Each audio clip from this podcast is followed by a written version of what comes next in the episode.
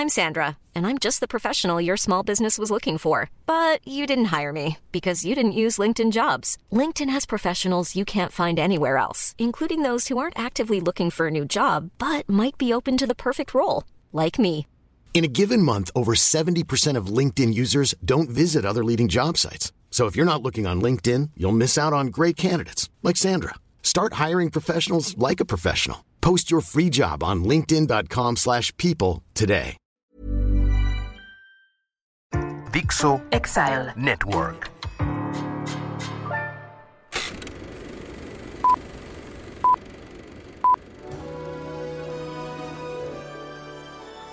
Dixo Exile Network presenta Moviola, protagonizada por Miguel Cane, dirigida por Pedro Aguirre.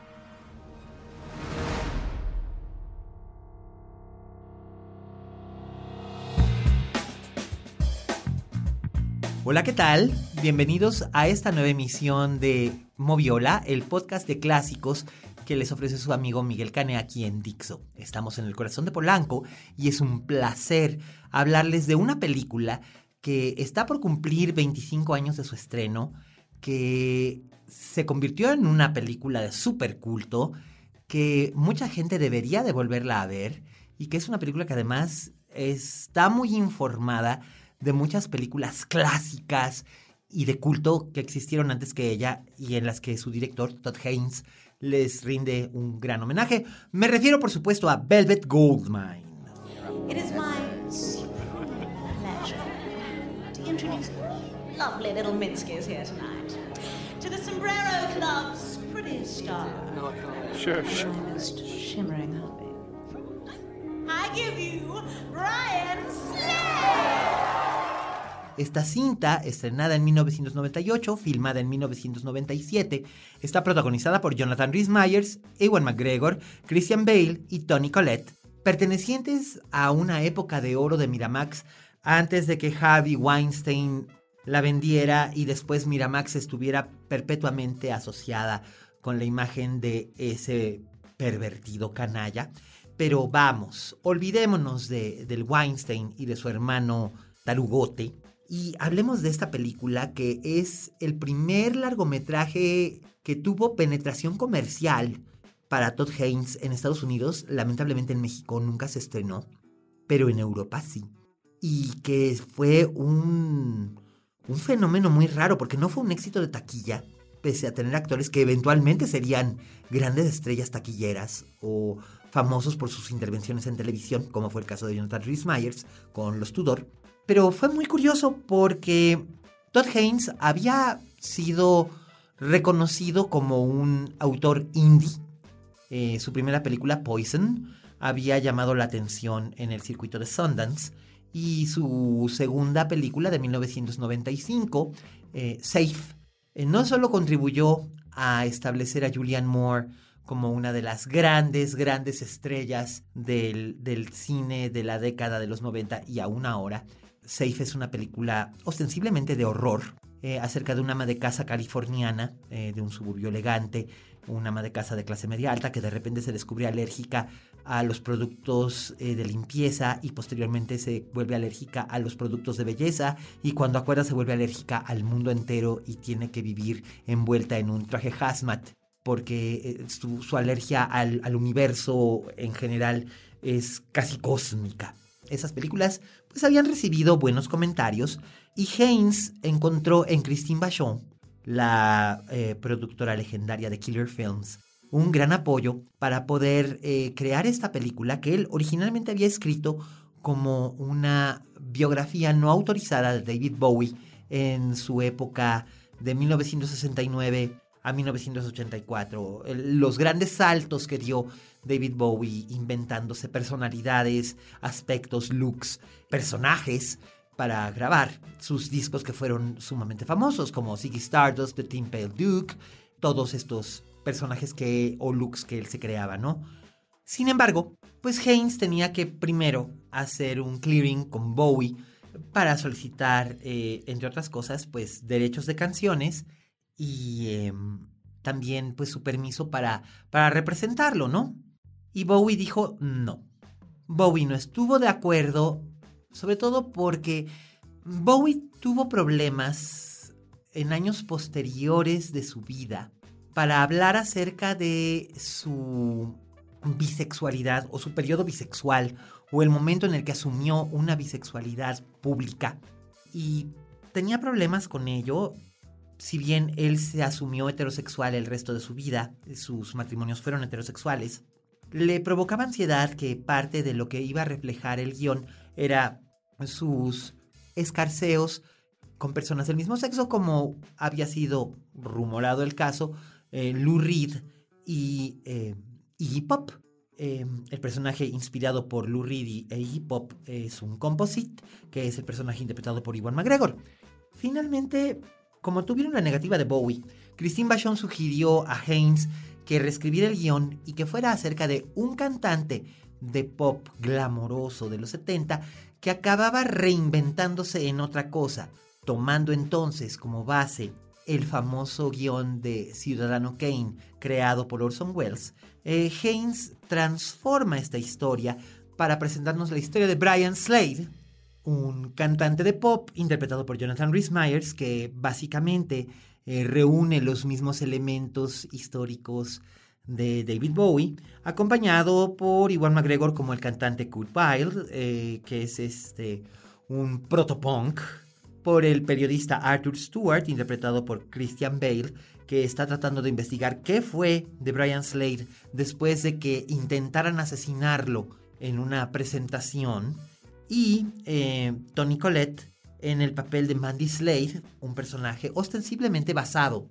en Angie Bowie, la esposa, manager, compañera, eh, impulso, entusiasmo de Bowie, o en este caso de Brian Slade, que además es una ninfómana y que dice una de las frases más, más notables de la película, en la que dice, qué hermosa se ve la gente al salir del cuarto, frase que dice cuando Brian Slade la está abandonando, y la está abandonando por Kurt Wilde, dando así como que un paso a una nueva etapa del, cantante.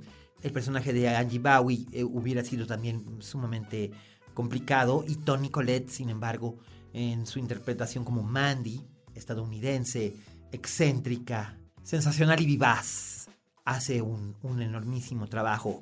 Pero bueno, todos sabemos que Tony Collette siempre fue una actriz brillante y aquí pasa por varias edades, desde los 19 hasta los 40, cuando en realidad solo tenía 25.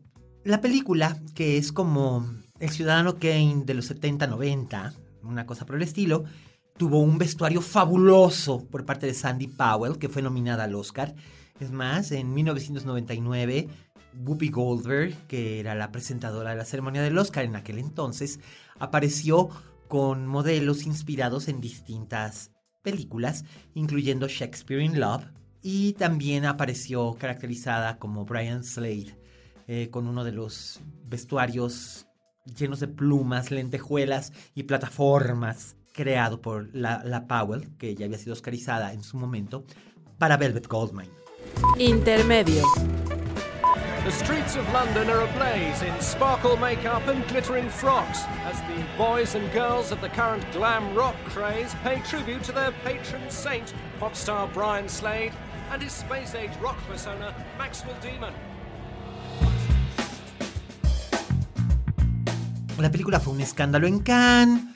Eh, David Bowie amenazó con demandar, finalmente no demandó, eh, pero fue un escándalo en Cannes porque hay escenas muy gráficas de sexo, tanto heterosexual como homosexual, y uso de drogas. Por supuesto, fue un escandalazo al estrenarse también en Estados Unidos porque la gente esperaba una película o un musical de rock y lo que se encontraron fue un sesudo análisis acerca de las trampas de la fama y de la fe eh, la búsqueda de la identidad y las transiciones de una época a otra y cómo puedes pasar del nihilismo glamoroso de los 70 al fascismo mercantilizado de los 80 en la época de Ronald Reagan. Por ejemplo, la película fue un, un éxito más bien de culto. Hasta la fecha sigue siendo de culto. En DVD se se contrabandeaba por todos lados. Como les dije, aquí en México nunca llegó, pero la gente se las ingeniaba para verla de un modo u otro. Y al final de cuentas, contribuyó a que Todd Haynes se convirtiera en uno de los directores más estéticamente revolucionarios y también eh, más comentados en su trabajo con actores de su generación. Después vendrían grandes trabajos como Far From Heaven o la miniserie Mildred Pierce o I Am Not Really There, la biografía de Bob Dylan, que Dylan sí le dio chance, pero metió demasiado la mano. Bueno, ustedes saben cómo es Bob Dylan. El caso es que Todd Haynes ha seguido trabajando, creando, probablemente su cinta más convencional haya sido la más reciente, que fue con Mark Ruffalo y Anne Hathaway, basada en un caso real, eh, Dark Waters, sobre un, un, caso civil, una demanda civil, que se siente convencional, pero no deja de tener el estilo de cierto glamour y cierta elegancia de Haynes, que caramba, finalmente nos entregó la mejor película hecha en Hollywood en 1957 que jamás estrenó con Far From Heaven, con una gran actuación de Julian Moore. Así que pues bueno, ahí tienen, hemos hablado de eh, Velvet Goldmine, una chulada de película. Eh, lamentablemente el Blu-ray ahora está a unos precios realmente ofensivos por parte de los scalpers, malditos scalpers en, en eBay, en Amazon o en Mercado Libre, porque eh, pues está agotado, se agotó, el tiraje fue muy pequeño, yo compré el mío a un precio, estuvo tirado de precio por un montón de tiempo porque la gente no lo quería comprar, este, y estoy muy satisfecho de tenerlo dentro de mi filmoteca personal, pero hay muchas formas de poder encontrar Velvet Goldmine, habiendo tantas plataformas para poder encontrarla. Yo nada más les dije que hay tantas plataformas que conste, ¿eh? este, y bueno, pues por lo demás, Velvet Goldmine por cierto, es el título de una canción de David Bowie, y aunque Bowie eh, no dio permiso, las disqueras sí. Por eso estaba él tan enojado. Finalmente David Bowie era un artista, pero era un artista que vivía de su dinero y no le gustaba la idea de que tuvieran que pagarle por algo que él consideraba negativo en su mundo. En fin, ha sido un placer estar nuevamente con ustedes en Moviola. Recuerden que pueden escucharnos donde quiera que descarguen ustedes sus podcasts. Este, por favor, déjenos estrellitas, comentarios, en las plataformas. Eh, recuerden que aquí en Dixo somos muy felices de generar este contenido exclusivamente para ustedes. Yo estoy encantado de, haber vuelto con ustedes a, este micrófono. Eh, les recomiendo que busquen Velvet Goldmine, que la disfruten, también que escuchen a David Bowie, a Lou Reed, a Iggy Pop y los Stooges y toda esa música maravillosa de los 70 que existe también más allá del disco. Por supuesto, no olvidemos jamás a Roxy Music. Yo soy Miguel Cane ha sido un placer estar en Moviola. Y recuerden, como dijo la Betty Davis, si en este negocio no tienes fama de monstruo, no eres una estrella. Hasta la próxima. Listen, a real artist creates beautiful things and puts nothing of his own life into them, okay? Is that what you did? No. We set out to change the world. Ended up just changing ourselves. Dixo Exile Network.